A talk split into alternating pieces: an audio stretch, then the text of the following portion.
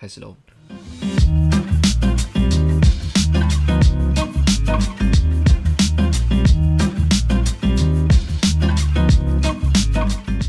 大家好，我是 Patrick，我是 Ray，欢迎回来室友里报告。哎，我真的非常的期待讲这集。我们今天要讲的内容，可能一个小时讲不完。你心中有满满的东西想要分享，对不对？应该说我很喜欢跟大家在空中相见，因为我觉得 Podcast 比起 YouTube 来说，可以更快的表达我想讲的内容，而且用更快的速度做剪辑。毕竟 YouTube 你就要是要上字幕啊，然后你要想说要怎么做特效啊。虽然我现在很少在做特效，但是还是要花一点时间。所以 Podcast 算是我觉得最快能够跟大家聊天的一个管道。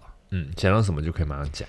对。然后呢，今天这支不是这支，今天这个 podcast 主要是曼谷的旅游，那会分说曼谷的花费是多少，然后我们去了哪些景点，非常详细的介绍，以及我们对这些景点的心得。嗯，首先呢，我想跟大家讲一下我们这次的花费，我跟瑞个人哦，就是一个人啦，不包含我们各自去买的一些东西，我们的总 total 一个人花费是四万块。大概四万零几啦，就是包含机票，然后行程跟饭店，对，然后吃东西有包含吗？吃东西也包含到里面了，因为我有把买东西，对，不包含我们刷卡买的东西，因为大部分我们花的现金，呃，我把它扣掉了，剩下的余额之后除以二，哦。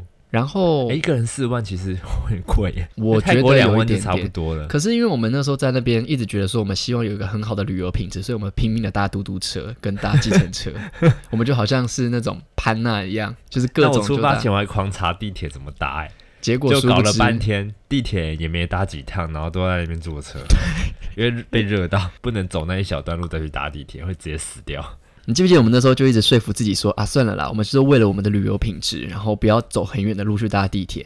因为虽然我们住的地方走路地铁大概是五到十分钟，有十分钟吗？应该不到啦，八到十吧。对，但是因为曼谷就是一个非常炎热的地区，所以它就是会让你还没走到那边的时候就已经满头大汗。那为了我们的旅游品质跟我们。必须早起的那个舒适度，我们就拼了命。对啊，我们那时候不就是这样讲吗？就是为了品质。好，没关系，我们搭嘟嘟车。我拖乱七八糟的，靠腰啊。好，那这就是我们个人花费，不知道大家觉得这样是贵还是便宜？但是我们的这些钱其实是有包含很多的观光行程，因为我们不像一些人专程去泼水节玩，那他们可能的行程就是泼水节、夜店、酒吧、泼水节、夜店、酒吧这样子。我们还是有一些非常观光客的行程。那我现在来跟大家讲一下，我们第一天的行程呢，因为我们是当天的凌晨到，所以其实我们饭店是住了五个晚上。虽然我们只有玩四天，但是我们是住了五个晚上。那嗯，我们隔天起床的第一件事就是要到 Central World 去换钱，你记得吗？嗯。那我这边跟大家建议一下，Central World 换钱的时间点是在十一点半左右。那我们是去橘标的 Super Rich。那橘标 Super Rich 听说比绿标再便宜一点点，但是我觉得个人差异不大啦。不过我们都去换的时候，蛮多人在排队的，对不对？嗯，蛮多人的，因为观光客很多，刚好又逢泼水节的时间。对，所以我会建议大家可以再提早一点点，可能提早个二十分钟去等它的窗口打开，这样就不用像我们在那边排了有半个小时。对，还是提早去最好。嗯，应该一下就轮到你。对，而且大家记得要带护照，不能带电子护照。我其实觉得换钱的手续比我想象中再拖更久一点，我以为会很快，结果其实一个人的换钱时间差不多要十分钟左右。嗯。因为他要核对很多东西，然后要你签名，要你干嘛干嘛干嘛这样子。总之，我们换完钱之后呢，我们就先去暹罗百利宫那边吃午餐。我个人是觉得仙罗百利宫是一个很大的地方啦。如果你想要好好的坐下吃顿饭的话，可能再提早一点点，因为那边也超级无敌多人。哎，真的，那个仙罗百利宫比我想象中的大非常多。哎，对，你记不记得我们那时候找不到一间午餐店吃，我们只能一直狂买一些小吃，就是烤肉啊什么的。那个人多到观光客多到你连一家餐厅你都没办法好好坐下，都要排队。对，没错，我们已经选了一个中下下的餐厅来吃了，但还是要等。对，还是给我号码牌，我就直接大傻一下。我们至少有等了半个小时，有，所以也是跟大家讲一下，可能那时候我们去的时间是泼水节，所以观光客特别的多。不过如果大家去曼谷，还是稍微抓一下自己的时间，把每一次的用餐时间再提早一点点到，就可能不用排到队这样。毕竟曼谷是一个观光大城，它可能不分淡旺季就是这么多人。对，不然你就舍弃这个去吃难吃的。对，像我们这样。因为有时候就是你明明就想着要吃那个东西，但那个东西就是排乱七八糟，然后就只好退而求其次去吃一些比较普通的。可是我觉得他们新罗百丽宫底下的一些小吃，像是我们有烤鸡肉串、烤猪肉串，然后烤海鲜，跟我们吃那个卷饼，我觉得都还可以啦。嗯，就是不会让你填饱肚子，但是你就是可以这边吃一点，那边吃一点，很适合那种你不知道吃什么，那你就随便吃的人。它中间有一区很像市集的感觉，对对对对，就卖一些小东西，有可丽饼啊，有的没的。对，然后我们下午就去泼水节了。然后我们泼水节是去西龙路，那这边也是跟大家讲一下，假如未来啦，你们有要去泼水节，我会觉得，呃，你可以一天挑西龙路，一天挑考山路，一天挑不同的区域玩。假如你要玩这么多天的话。又或者是，如果你是同志的话，尤其是我们的听众这么多的同志，或者是你是直女，你想要有一个很安全的地方让你玩泼水节，不会被人家可能侵犯，那你就可以到西龙路。对啊，侵犯啊，说不定有些人会想要偷卡油啊。啊，你就说骚扰就对了。对，你可以到西龙，因为几乎都是侵犯这个词好严重会吗？就是侵犯啊，性骚扰啊，哦，骚扰。骚扰。那你在泼水节的时候，你是不是有被骚扰？有趣的骚扰啊，这不是很很很严重的那一种。对，我觉得他也不叫骚扰了，他就是有趣啦。嗯，对啊，因为他那边有很多装水的，就是对装水站，然后你要装水的话，要么你就要付钱，对那。要么就是要被他摸到宝。哎，你们都不知道我家瑞可热门的嘞，拜托，我们一下嘟嘟车就开始被疯狂的射。那在泼水节之后射，你就代表说对你有好感，或者说喜欢你，或者是真的吗？是的，我相信是的，也代表你穿的少了，都会被水枪射这样。嗯，然后刘展瑞已经有速度，就是我回头说，哎，人不见了，就可能被一群呃华人不知道哪里来的人，然后拉过去，可能聊天啊，或是泼水这样子。感觉泰国人也蛮多的。你就是很东南亚的菜，或是华人菜，你也很是中国人的菜啊，你也被中国人骚扰一次、两次，哦对吧可以加个微信啊，可以加你的微加个信吗？微信加一下。哪儿来的？哪儿来的？嗯？台湾来，然后我特喜欢台对，特湾来的。喜欢台湾来的。他 这样讲对，然后泼水节结束之后，我们晚上就去查德夜市，就是最新的那个大夜市。坦白讲，这个夜市让我有一点点失望。那待会再跟大家讲为什么。第二天呢，我们上午就是水上市集，这是我们这四天的行程来最早的，因为它六点三十分集合，所以大家可以理解为什么我们要搭嘟嘟车吧，就是太早了。然后下午的话，我们就去按摩逛街，就是水上市集结束之后，晚上我们就去东方文华酒店吃吃到饱。那这个也是让瑞上吐下泻的一个很关键的一餐。可是不知道是不是东方文化哎、我在猜，有可能是你海鲜吃太多，跟东方文化没有关系，可能是海东方文化里面有很多的海鲜，你可能吃太多了。那就是跟东方文化有关系啊，不就是他们的食材吗？不是，不是说他们食材本身的问题，而是可能我们在摄取量上面没有做到很好的控管。哦，就是海鲜吃太多了，它对，可能一它每一只虾都是微量的生菌，是不是？就是你可能平常你不会吃这么多海鲜，可是你在这一餐你就把超多海鲜吃下肚，导致你可能食物中毒这样。因为我在怀疑，其实你是食物中毒，而不是肠胃炎。哦，对，大家看食物中毒嗯不就等于肠胃炎吗？啊，这是一样东西吗？这不一样。因为食物中毒，种植 总裁，食物中毒导致你肠胃不舒服，不就肠胃发炎吗？嗯，这个我语带保留，因为我不确定。哦，对，总之呢，呃，这一餐就让瑞上吐下泻。好，那就到第三天了。那第三天上午呢，又是一个观光行程。我们到离曼谷要三个小时车程的北壁府是一个大象园。那我们那一天是八点的车，是有一个司机专人帮我们接送这样子。然后我们到那边其实已经十一点快半了，所以我们就到那边直接用午餐。然后瑞很可怜，整天他只吃了吐司，直到他去看医生之前，你只有吃白吐司跟喝水嘛，对不对？对，可是那个大象园的车程真的很久，我可以在车上稍微休息一下。那时候我还蛮担心说你在车上会不会很不舒服，但是我看你好像好好的，就 OK。我想到如果当下很不舒服的话，我车窗摇开直接吐。我帮你拿了非常多的垃圾袋当呕吐袋，然后因为大象园回来的时间也比较晚，差不多已经是六点多了吧，我们就去医院先你先去看医生这样，然后看完医生之后，我们再去唐人街逛街。那这个时候其实瑞身体已经好了大概七成五了吧，所以唐人街吃的东西也不少，但是还是以清淡为主。嗯，粥类的。然后第四天呢，算是我们最后一天的整天。我们上午先去了一个叫做吞武里市集的地方吃海鲜。那这个地方我等一下也会再跟大家介绍一下那是什么东西。我们在那边也吃了很多的海鲜。然后下午的话，我们就到了郑王庙去拍照，就是大家看到我线动上分享的那个很观光客的行程。对，就是穿着他们的传统服饰去拍照。其实真的很多人做这件事情啦。我觉得毕竟第一次去嘛，所以观光行程走也没有什么不好啦。对，嗯嗯，可以直接的感受到泰国的的文化。对，然后晚上我们就比较 chill，就是没有特别干嘛，我们就到了考山路看一下考山路是到底长什么样子，然后去吃了晚餐，我们还吃了麦当劳，然后到考山路那边的一个大麻的店吧，集合地。稍微绕了一下，我们没有抽，我先说，因为大家都有说，哎，怎么不抽大麻？可是我自己的感觉是，我很怕我抽了大麻之后拍摄会有一点异常，所以我就不打算做这件事情。我以为你要说回不去，不是啦，毕竟我一直在拍摄嘛。那如果我抽了大麻，如果头晕干嘛的，那我觉得会影响到我的拍摄。考生会结束之后，我们就去暹罗百丽宫吃那个 After You 的冰，然后就逛一些伴手礼。那第五天就是上午按个摩，逛个街，再少买一些东西，下午我们就到机场。以上。就是我们的行程，我有漏什么吗？没有。好，不知道大家非常巨细靡遗，非常巨细靡遗吧？因为我觉得真的是大家可以参考看看我们的行程。我个人觉得啦，虽然观光行程居多，然后又是很早出门，可是由于我们很早出门的关系，其实我们到那个目的地，你不觉得人都没有很多吗？就是用一个非常舒服的状态去逛街。包括第二天我们去水上市集的时候，我们到达的时间差不多是诶。十点，然后那时候水上市集没什么人，整条河道上人都少少的，我觉得这样很好，你就不用挤来挤去。对，我们好像都是在比较偏前面的时间点到，就是我们已经快尾声的时候才发现人一直涌进来。对对对，逛百货公司也是。对，我觉得这样的观光品质是我喜欢的。我宁愿早点出发，稍微累一点，可是你比别人先到，那你就会舒服一点逛。那你逛完的时候人潮就进来，那就很刚好嘛。嗯，这个不错，行程控。嗯 对，我就是行程控。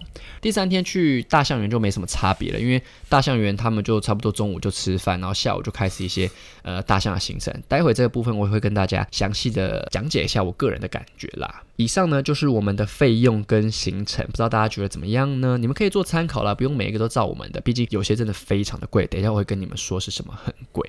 哎，我们好像没干嘛，然后四万多是有点多。我觉得主要是一个东西让我们的费用整个往上升哦，对。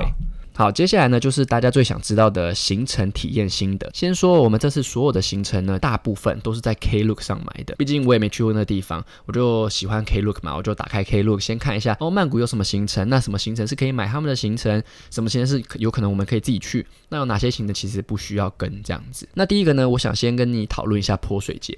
你个人是不是很喜欢泼水节啊？对，因为我觉得夏天很热，玩水是很刚好的事情。但我觉得这让我蛮 shock 的，因为你喜欢到你想再去第二次，我觉得蛮 shock。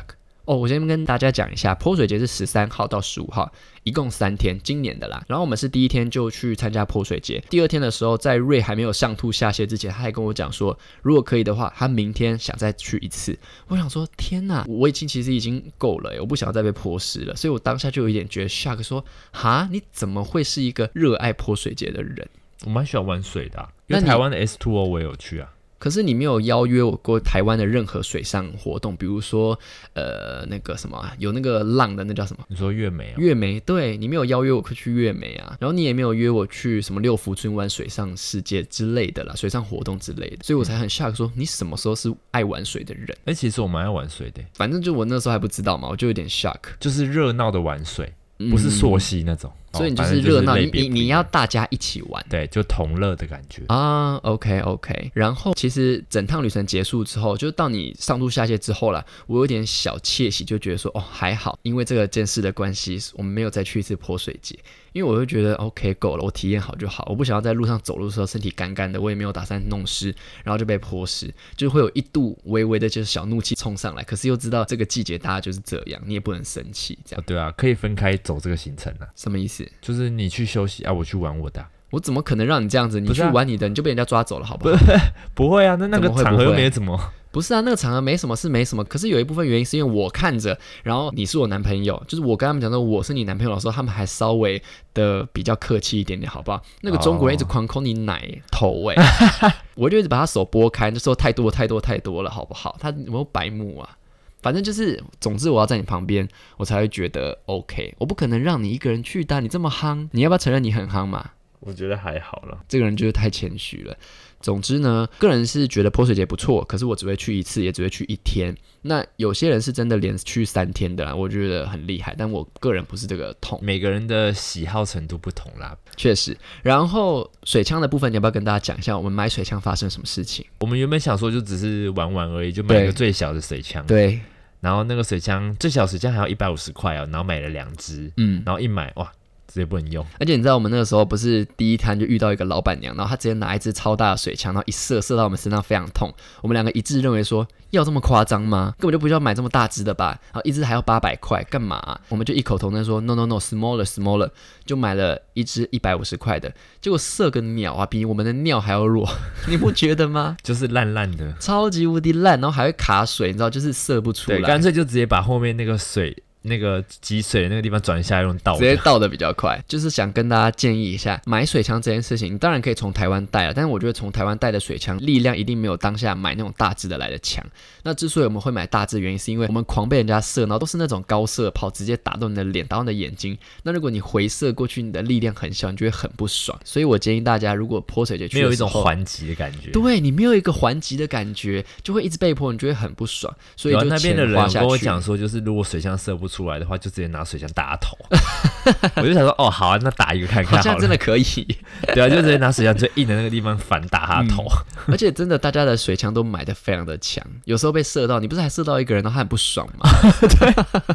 就是我那个水枪不小心，我可能没有用好，我就不小心把那个射水枪那个按键，然后就嗯直接很用力的射在他的脸上，然后他可能原本就微微结膜炎，然后被我那一射，哇，眼睛差点瞎。因为我们新买的那个水枪八百块，瑞买的那一只嗯这只其实六百块哦，六百嘛，嗯是非常的强，就是射到真的会痛的那一种。对然后那时候我们在拍照，好像是别人要我们帮他拍照还是干嘛吧，反正就是我叫瑞帮我拍照，可是他要拍不拍的，我就觉得很怪，因为他拍跑去旁边关心一个人，我想说到底是怎样。结束之后我才知道说，原来你射到别人眼睛了，他很不爽。对，因为我知道他的当下，因为你射的那个瞬间你会看嘛，嗯你会看是到谁嘛，然后我就发现他目露凶光，我就 完下一秒被砍了，就好赶快 赶快过去跟他说，哎、拍谁？就呃，sorry 这样。可是他这样也不好，因为泼水节就是不能生气，对啊，但是有些反应是你没办法很装的啊、真实。很真实，就是妈老射老娘眼睛，妈的，所以第二天我们按完摩之后，经过那个泼水的区，我就快步走开，因为我很怕泼到我，然后我在那边显露那种不爽的脸。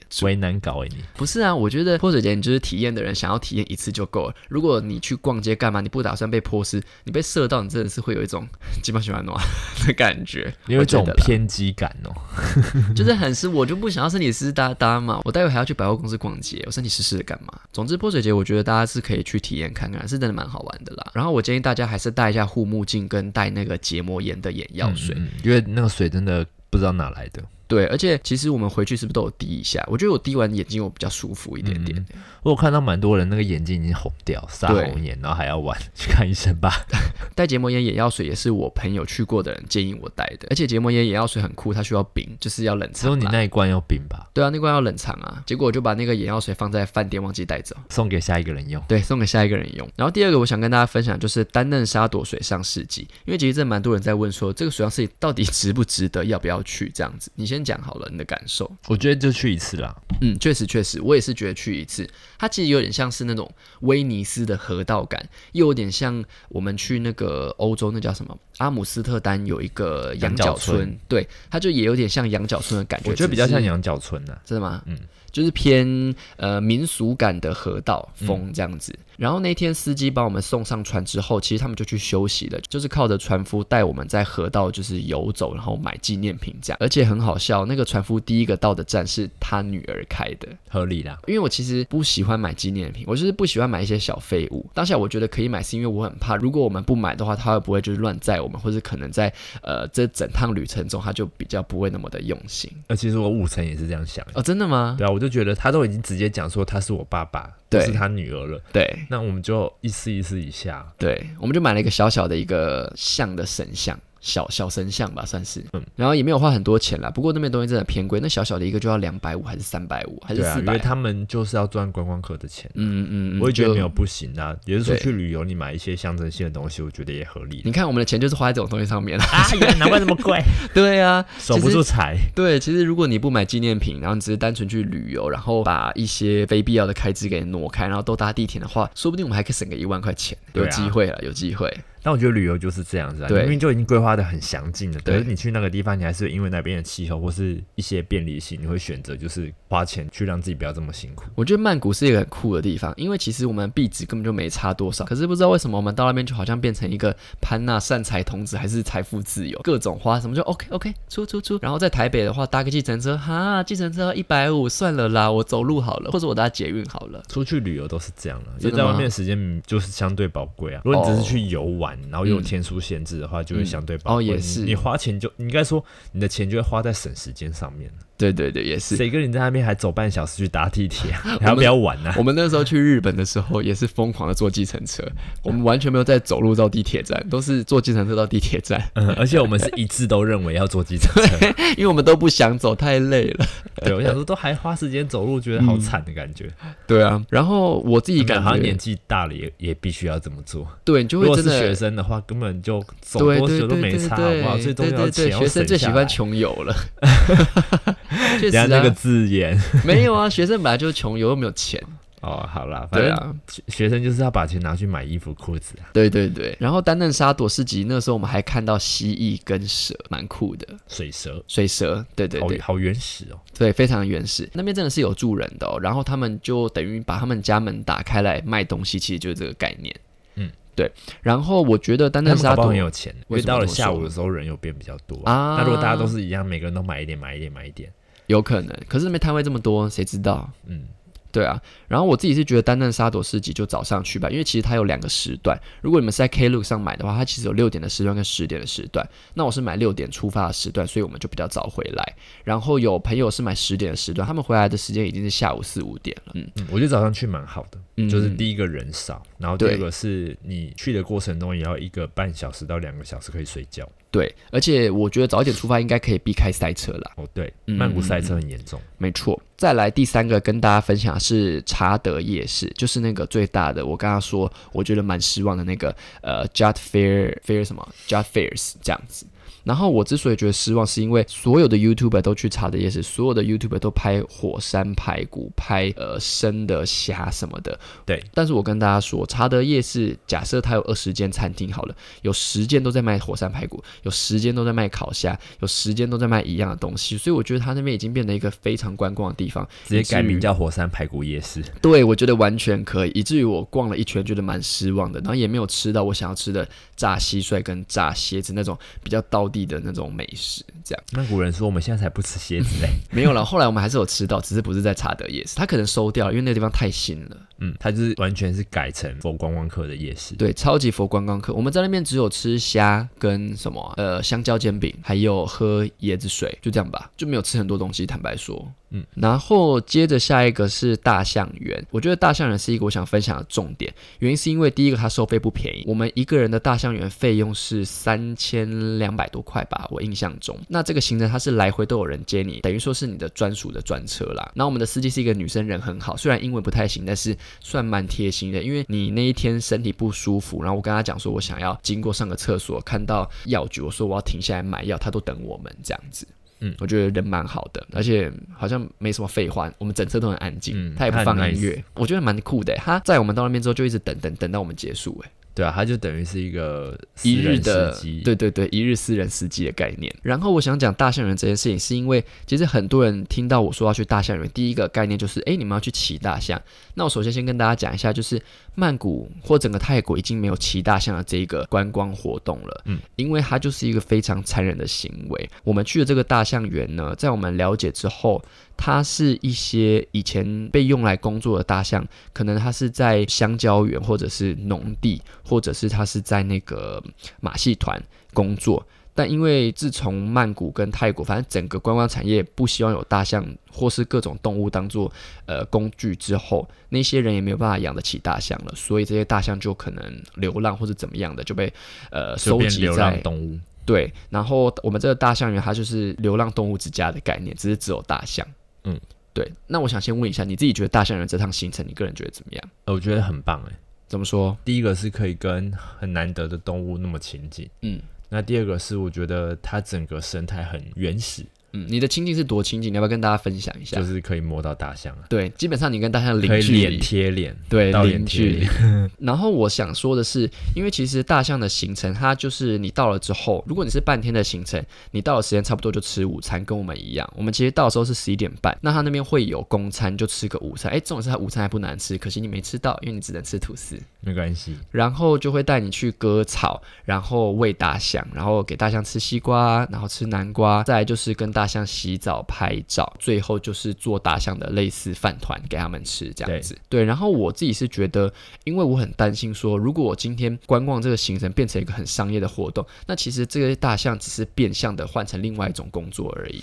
所以那时候我跟瑞在拍照的时候，我就不想要很制式化，就是好像我们靠近，那那边的人就会把大象拉过来到你旁边，要它可能站着不动也好，喷水也好，就是要跟你拍照，让你有一个很漂亮的完美照。这样，我是很不想这件事情发生在我们身上啦。嗯，所以我们那时候去的时候，其实呃只有跟大象泼水，然后我们就在远远的地方拍照。然后那时候我们在那边拍照的时候，因为我就跟瑞讲说，哦，我们就自拍就好。然后就有一个那边的人非常的 nice，就说我帮你们拍照。就其实我们没拍多久之后，我们后面就出现了一只大象离我们非常近。对那时候其实我有点尴尬，因为其实我不想这样，我只是想远远的跟他们合照而已。总之，我就觉得我我不想再这样下去了，我们就撤到那个岸上这样子。然后我就看别人拿那个刷子刷大象，其实我也有一点搞不懂，就是这些大象是真的每天需要被刷的，还是纯粹是为了这个行程而被刷？嗯嗯、我觉得有可能他们有评估过，这样应该是可以做的啦，嗯嗯，因为就已经禁止，就是要大象强迫大象做其他动作的行为，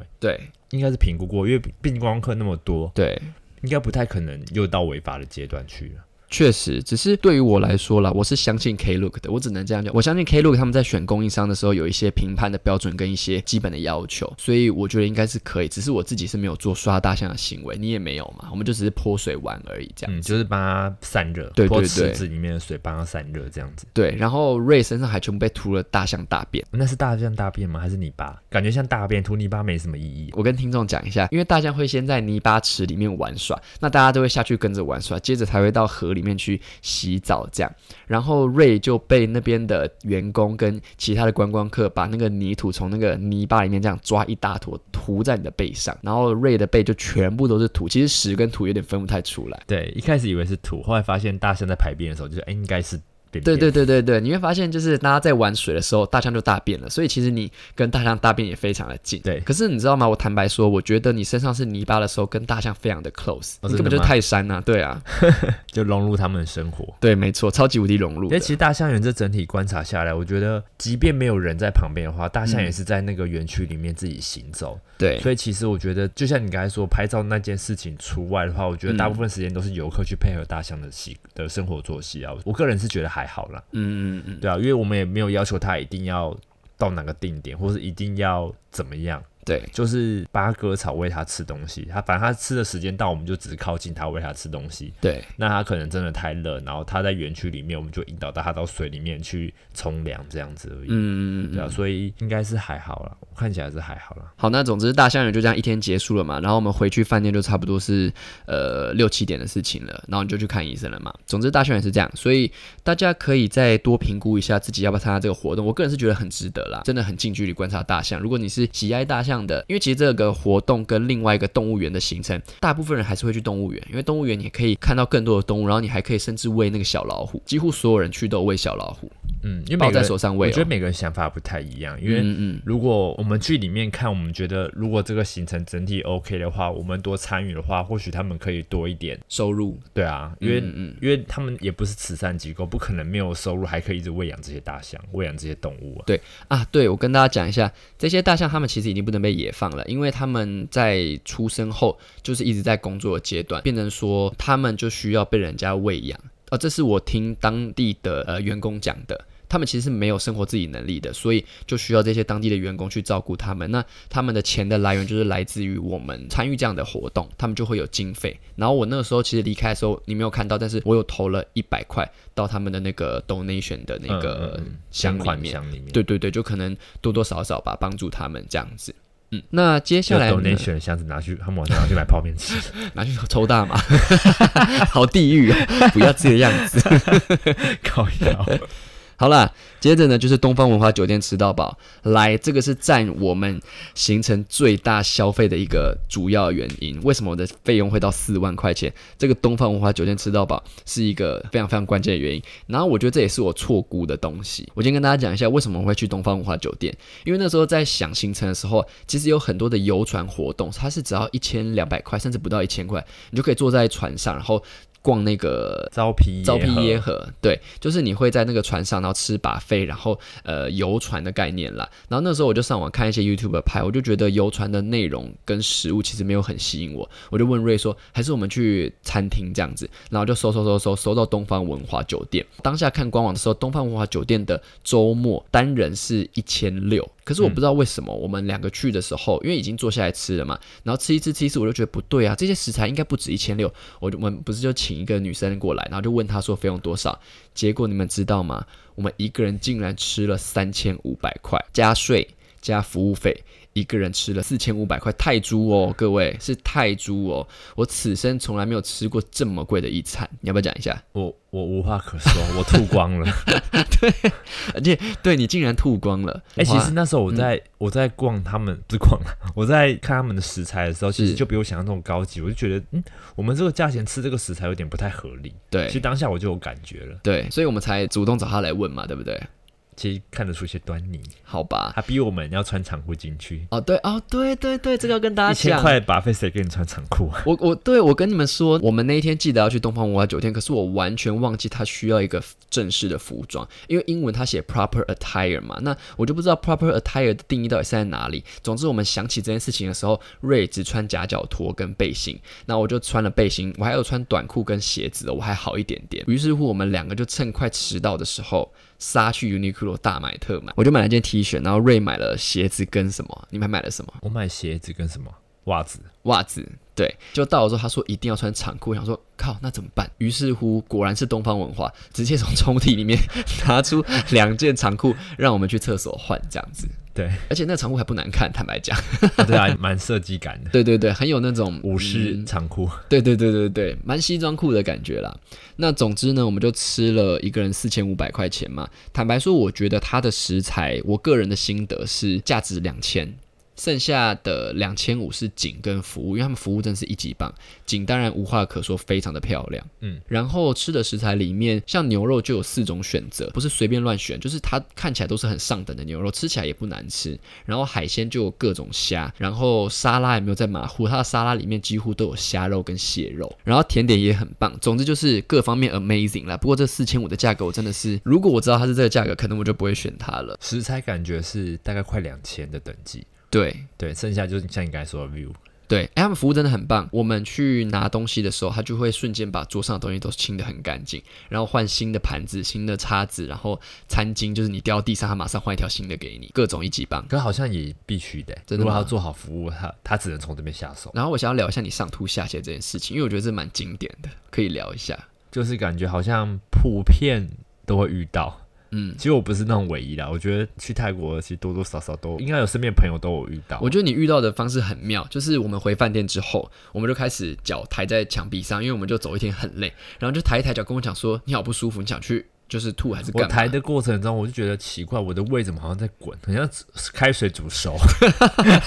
我就说，哎，我的胃好像有点气泡感。因为我就想说，好，那你就去一下。我我就没有想到会是这么严重。我想说，那不然坐一下，我看有没有想要打这样子。对。然后坐下来发现，怎么感觉是要从前面出来，要喷射光束啊，好恶心哦。对。然后我就想说，不行，不行然后我就赶快就是换一个方式，就是对。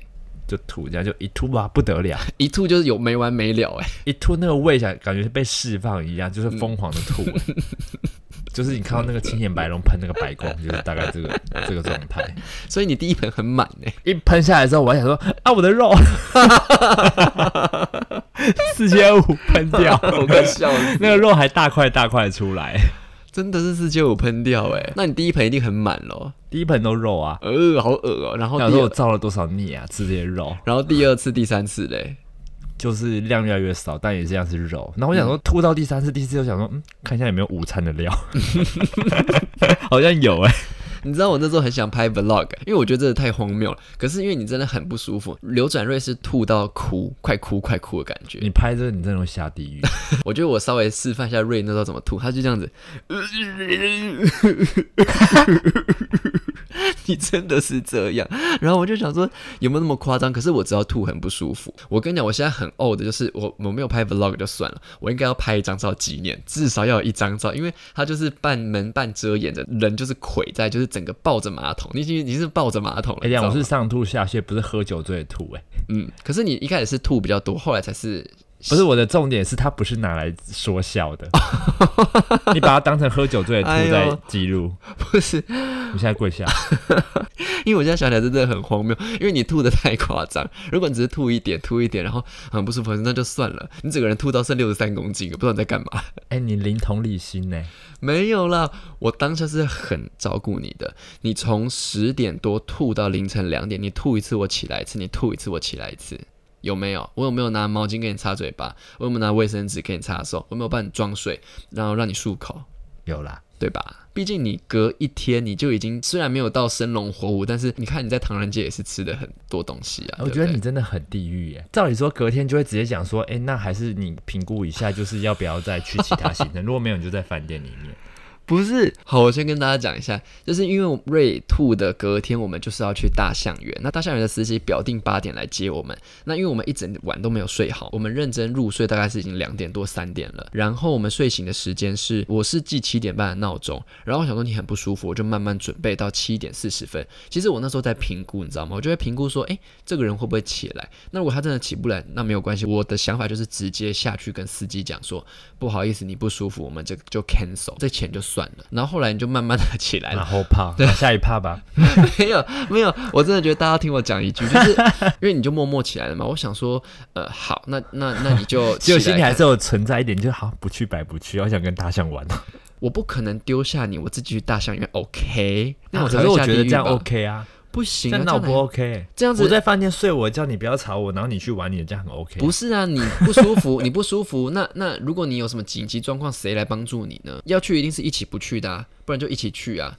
然后好在我们去的路上就先遇到了药局，赶快让你吃个东西，让你身体好一点。总之呢，就是瑞就这样上吐下泻。然后后来我们去看医生，然后我跟大家讲一定要保保险，因为我们这次去看的医院是私人医院，通常游客去看都是私人医院，那私人医院就会收费比较贵。我们去看医生花了两千一百多块泰铢。那回台湾之后，我们的保险就是实支实付。对。对，实支实付，所以也是一样，跟大家讲一下机会教育啦。出国一定要买保险，好，一定要买保险。险，你真的有买？我觉得保险真的这个观念在我的脑海里面一直升值，蛮重要的。可是我们出发前一天，我不是问你说啊，我们忘记买保险，你是说跟我讲什么？啊，算了啦，算了，你升值个屁，啊 直接打脸呢。因为我刚好有认识我们家都会定期帮我们保保险的一个保险专员，我就用最短的时间叫他赶快帮我们弄。哎，你好有效率哦！不是因为那是在我们上飞机前十个小时之内完成的事情，因为我们保过一次，我就只要跟他讲，只要保多少钱，然后你的资料我也给过他了，我信用卡在他那边，就赶快弄一弄。智能智能保险没有，那还是要有人处理的。总之就是对，叫大家一定要买保险。好了，一个不小心聊了四十分钟，那我们再讲一个就好了。接着我们就要进入我们今天的室友里报告。最后一个跟大家分享的就是 DJ Station，就是大家最爱去的同志酒吧，它应该叫同志一条街，那里面就很多的酒吧。这样，先跟大家讲一下 DJ Station，一个人是四百块钱，我没记错吧？对，然后还有付两杯酒的钱，这样子，就是你两杯酒券啦，这样。然后我自己其实不太喜欢 DJ Station 的原因，是因为里面是可以开放抽烟的。然后我又是一个对烟味很过敏的人，所以我就不是那么喜欢。然后再加上人又多，就是其实我本来就不是一个夜店咖了。去 DJ Station 纯粹是朝圣跟跟朋友聊天这样。然后我们待的时间其实只待了不到半小时就走了。嗯，里面的同志非常非常多，非常非常多。然后而且蛮嗨的。嗯，但我没有看到我的菜，坦白讲，就是我没有看到一个是让我眼睛为之一亮的菜。还是因为我们去的地方太少了。可是我们有去 DJ。station 跟我们有去泼水节的西龙路，西龙路的泼水节，就那边都是给，还是没有看到。对我来说，还是因为人太多了，也不太容易看到人，是这样吗？就可能被挡住啊。有可能、啊我跟大家讲一下一个很好笑的事情，因为同志的很多人身材都非常的好，是认真很好的那种，尤其是中国人。对，对，那中国人也很会练嘛，就身材非常好。然后等一下我讲这些话，我没有在呃挑衅的意思，也没有在嘲笑的意思，就是我看到很多壮的人，我就跟瑞讲说，靠，那个人肉量好高，那个人好壮，我这样，然后长得又 man man 的。对结果因为大家在泼水嘛，结果一泼他，他就在啊。开始女叫，重点是大家互相射的时候，所有人都在女叫，我就觉得这个氛围很好笑，很欢乐，这样子。对，就是好玩，闹事好玩闹事这样子。对对对对对，那其实大家都练得很重，但其实大家都是小女孩的概念。我自己很喜欢了，我自己也会女教，我没有在嘲笑别人的意思哦。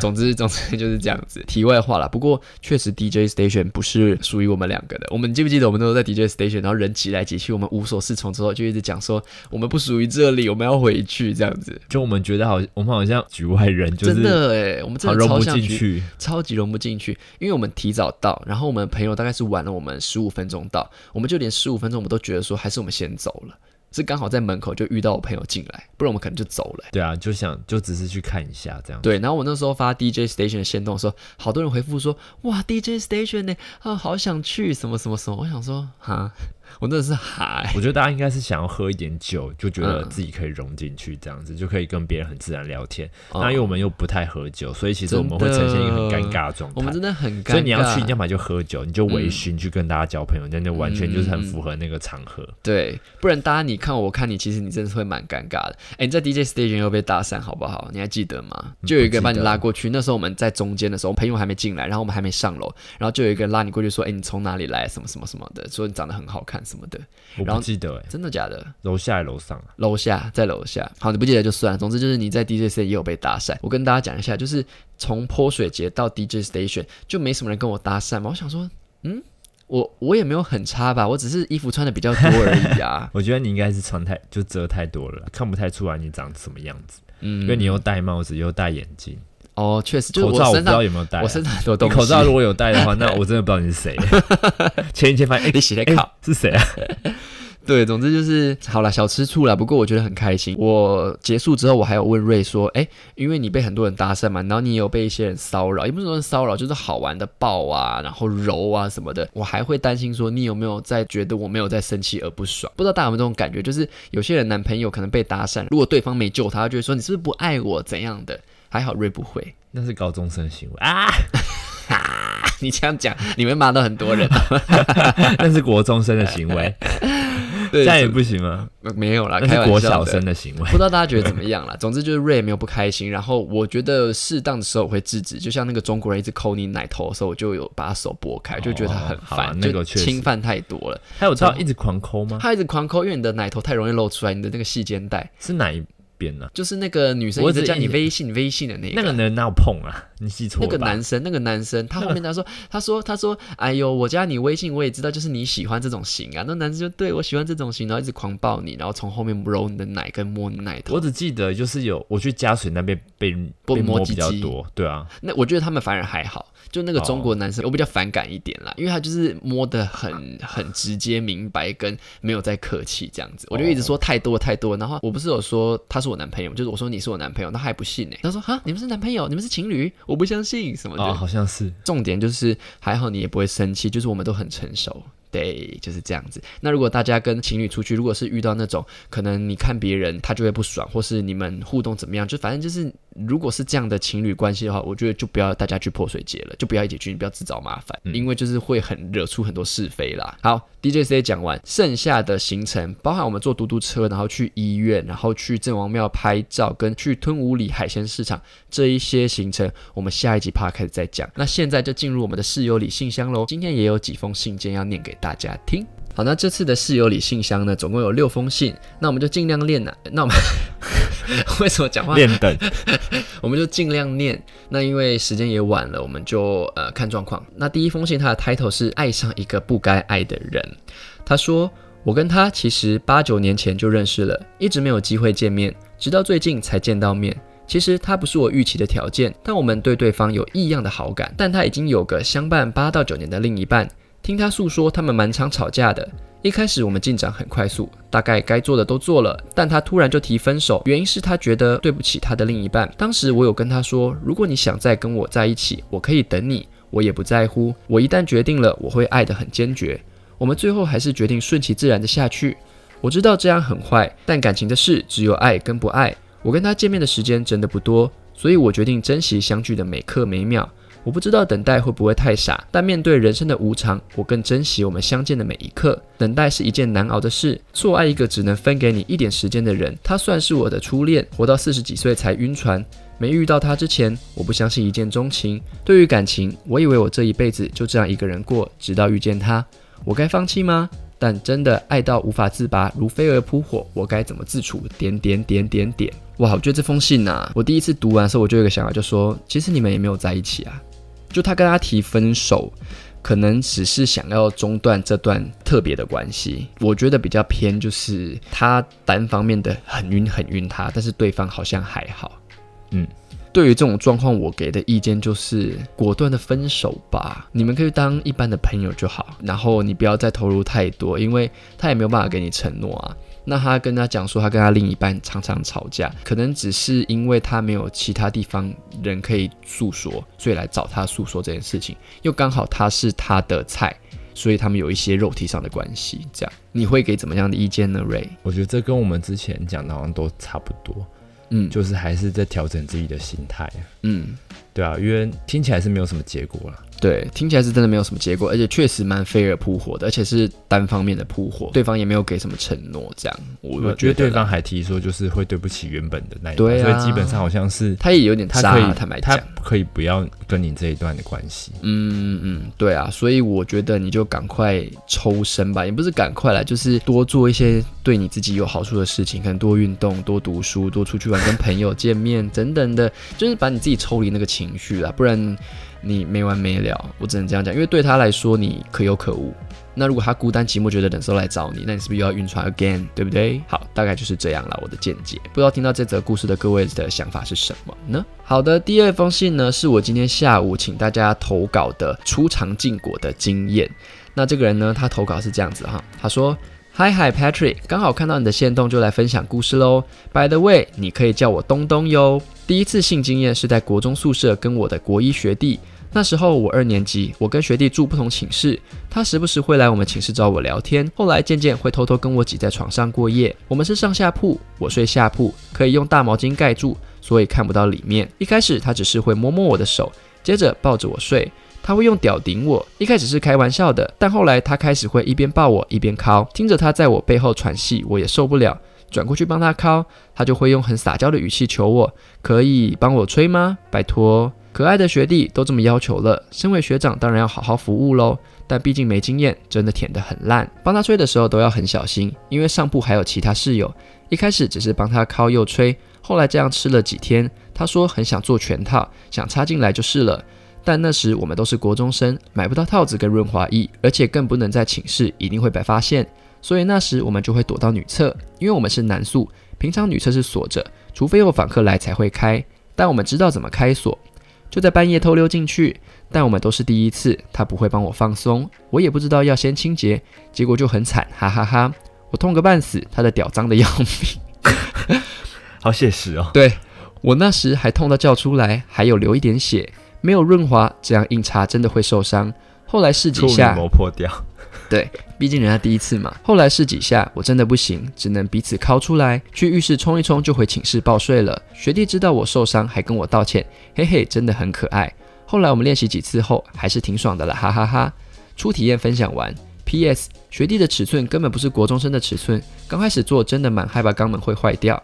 感谢他的投稿。为什么我会想听大家的初体验？是因为我突然想到，我不知道各位同志朋友们的初体验都是谁给你们的。那我的话，其实是我一个爸爸的呃朋友的小孩。那他的年纪其实跟我差不多。我跟瑞讲过了，就是当时好像也是。国中、国小吧，就是我们还在对性非常呃好奇的时候。那这个男生呢，他好像现在有交女朋友，只是后来都没联络了啦。有时候他爸就会带他们家来我们家玩嘛，然后我就会跟这个男生就是呃在房间里摸摸啊，然后我们没有吹啦，但是总之我们有一些性暗示跟性的一些小启发吧。然后这件事情到后来就是，其实我们也没有讲开来，就是就是这样这样子。我们还有互舔内内这样。然后他应该是直男。总之是我突然想到这件事情，所以我就很好奇大家的初体验是怎么来的。这样，嗯，了解。我觉得他的那一篇蛮刺激的。你是说考考那样吗？呃，就是你在出场这件事情的时候，你那个心心里很紧张，很紧张，感就你很想要，但又很紧张。嗯嗯嗯，就五味杂陈。但是其实是，我觉得是怎么讲？很有他其实是有一点兴奋，然后又有一点幸福。我不知道怎么形容那个当下交杂在一起的感觉。那你的经验呢？好像也差不多，也是差不多，也是这样子，就是不知道怎么搞，然后搞乱七八糟，但是很开心。但是你们第一次尝试的时候，有确实进入吗？你是进入的人还是被进入的人？第一次的时候，因为我那时候是比较年轻，然后比较不懂的，一定是被进，因为有经验的一定就是想进入你，对啊，会当那一个，会当那个箭头。哦，OK OK，然后，但是我那时候好像有有躲在高中的某个仓库里面，这么幸。份，而且是晚晚自习的时候，哇，好棒哦！我从来没有这样的机会，诶，就是我的第一次是在别人家这样，因为就是也搞不清楚，然后就是只是很想要见这个人这样而已。嗯嗯嗯。我好吧，我的上下部经验是跟我前男友了，就是那时候是在当兵，不过这已经讲过两百遍了吧，就是不再多做赘述这样。不过也是蛮刺激的啦，因为那时候我跟我前男友还会躲在那个呃我们淋浴间在那边互吹。那你也知道淋浴间其实离寝室非常的近，其实就是同一个空间啦，然后就会你知道就不能发出声音，就很刺激这样。然后接着下一封，哎，对不起，忘了问大家，呃，我也怎么讲，嗯，我觉得大家可以多投稿这类的故事。我觉得第一个就是让大家有一个抒发的空间，然后再来就是我觉得每一个人的第一次都一定很兴奋，可能 可能很紧张，也可能很荒谬，也可能跟直男不知道。总之就是如果大家愿意投稿的话，哎，我很愿意念给大家听。这样，好了，我们今天的最后一封信，它的开头是刻在我心底的名字真实版。他说。Hi, Pi and Ray。哦，他的 Ray 打错字了。刘展瑞的瑞不是宝盖头的瑞，是玉字旁的瑞。我看一下，对，是祥瑞的瑞。没关系的，知道吗？好，对。他说我是桃园周渔民，周是那个呃广东州的周，愚笨的愚，然后明淡的明。看到你的线动，我就来投稿。这个故事我有在马克信箱投稿过，我知道派也是滤过的水，然后还给我一个传送门的连接，这样。他说我从头再说一次，会把色色的部分更加详细。高中因为离家远，选择住宿。高二刚开学时与初恋女友分手，心情很差。住在对面房餐饮科的太阳与他的室友来关心我，太阳就是人名了吼。他们闹着说要陪我睡，让我感受到温暖。后来他们真的陪到我的床上睡觉，因为三个人太挤，太阳的室友就回去休息，而太阳真的在我旁边睡着。后续几天，他每天来报道，让我觉得好困扰，一直把房门锁着，不让他进来，但他仍然有办法进来找我。后来慢慢习惯他陪我聊天，每天在床上这么靠近，也发生火花。有几次睡一睡，他吻了上来，在我耳边说：“你嘴唇好软。”这是我的初吻，我忘记我当时的反应。后来我们就从轻轻睡、拉吉睡，然后互摸互打，最后我们互相六九。我生日也是六九，他的意思就是他的生日他们也有六九这样。后来觉得床上做这些很害怕被室友发现，再加上我们的性欲越来越高涨，从床上到我们的教室、他们的餐饮科实习厨房、残障厕所，最刺激的是晚上司令台后面，诶，跟你有点像诶。司令台后面是某次断考晚自习，他说他的书放在教室，我就和他一起回去拿书。他说他现在好想射，好想好想，我们就路过司令台，就到后面互吹互打，第一次野炊解锁。原本一周只能回家靠一次的我，欲望被开启，变成天天都想射。而有几个礼拜天晚上，其他室友没回来，房间就变成我们的衣领练习场。那时候不懂，一开始还用沐浴乳当润滑，他痛到立刻推开。哦，他是一号。后来几次真的没办法进入，我们只停留在互吹的阶段，但这样就非常的爽。这段时间最让我心动的时刻是跨年时，在倒数后，他摸着我的头说：“我们要一样这么好哟。”当时心脏炸裂，大晕特晕，天旋地转。这样的日子持续半年，因为关系不明，加上他与其他人变好，让我心中吃醋。有次早上从宿舍走回教室，因为没有等他，他来教室询问我。当时在补眠被吵醒的我，带着起床气说：“你管我干嘛？你又不是我的谁。”这句话就让我们变成熟悉的陌生人。到毕业前，我们形同陌路。突然的变化，连身边的人也问我们是不是吵架。每当有人问，都让我心揪了一下。上大学后，我刻意将这件事藏在心里最深处。不去想起这段回忆，看到刻在你心里的名字预告，这段回忆涌上来。原本打算自己去看，但当时的女友也想看。我看完，强忍着泪水送她回家后，在车上大崩溃，哭到眼睛肿。隔天上班请假。后来我也尝试找到他的 IG，他也交了女友，而我也是个结婚两年的人夫。这就是我今生最最最刻骨铭心、刺激的晕船暧昧故事，加码个军中故事。我在新训时有天起床发现我梦遗，我还很难过，没办法忍十四天的量一次给女友。在吃退伍聚餐时，班长跟我爆料说，刚入伍时晚上看到有人在玩我的屌，但他不爆料是谁玩的。点点点点点，讲完了。好长的故事哦，哎，好青涩哦。我说的青涩就是他学生时期的那一段，是不是？其实大家在这一段时间都会蛮探索自己的呃身体，姑且不论的性向是喜欢男生还是女生。我觉得是，就是国中、高中那个阶段。我当下看完这封信的时候，我就很想要知道，说是不是其实所有的直男都有曾经跟别的男生吹吹也好，打打也好，可是可能他们长大之后，觉得自己其实是喜欢女生的，就有点不太好意思把这件事情跟大家分享，这样很怕被冠上同性恋这个 title。我觉得是，哎，那我明天就要问一下我同事，到底有没有跟人家吹过、打过，不要那边装哦。就可能不太懂，你也搞不清楚。就可能如果有一个人对你好，超过别人，超过平辈对你好，你就会觉得，嗯，是不是关系会变得很亲密？亲密到你也搞不清楚，就是怎样做才是才是真的自己所想的。因为从他的字面上看来，他应该是双性恋，嗯。有可能是前期喜欢男生，后期有交女朋友，可是没有啊。他前面本来就跟前女友分手，后来就跟这个男生，然后后来又结婚了，这样有可能真的是双性恋啦。嗯嗯嗯，对啊，我常常看到我的同事们在那边妹啊什么的，你知道有时候直男就会在那边做一些让人翻白眼的事情，跟讲一些让人翻白眼的话，尤其是他们评论女生的时候。我都很想要认真跟他们讲说，不是那种很大声走啊打球，然后就会想说，不是不是，我是想要跟他们讲说，就是你关系亲密的对象不一定要是女性。那个是谁讲的？康熙那个我不知道，忘记。总之就是很高兴你的来信，然后又再把你的这个最最最刻骨铭心的故事讲了一遍。他又讲了一个，就是原本关系很好，但是因为吃醋的关系，形同陌路，陌路很久。其实我觉得，我我就是觉得这句话感到很青涩，因为好像。青涩是不是？青涩就是很青春，对啊，我就觉得说，就是你当下感受度是放到非常大的，但是因为你的性格还没有很成熟，你没办法很完整的表达你当下感觉，你就只能用比较直白的直觉去对待对方，而且你也没有办法去处理这个情绪，就是没有办法去在年轻的时候没有办法去分析说，这到底是纯粹的友谊吗，还是带了一点感情？然后我需不需要挽回这段感情，跟我要怎么维持这些当下都不会，只是觉得要马上处理。处理，对对对，就大家选择逃走。对啊，就以当下的状况去去处理，去对吧？就听起来就会变得好像很可惜，但其实我好像也不是可惜，它就变成是一个青春的一个部分。就是真的会蛮遗憾的，就是有点像是小 S 跟黄子佼当初两人在一起爱的轰轰烈烈，然后直到分手之后，其实过了好几年才。讲开这件事情，如果各自都成家立业，尤其这种，你更不会去讲开它。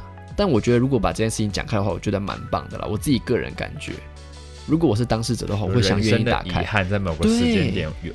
那个圆满了，对对对对对，总之就是很感谢你的来信啦，不知道大家听的觉得怎么样呢？那我相信大家都有各自青涩的故事，如果你们愿意把这些故事跟那种心灵小小的悸动分享给我跟瑞的话，我们也很开心，也会想要念给大家听。我觉得每一个人都是很独特的啦，然后面对这样的情绪，其实真的是刻骨铭心啦，只能这么说。好啦，那我们信没有念完没有关系，我们下一集再接着讲。然后我们下一集会把曼谷的一些体验，还有一些我们的城市小观察，在下一集一起跟大家说明。那我们下一集见喽，拜拜，拜拜。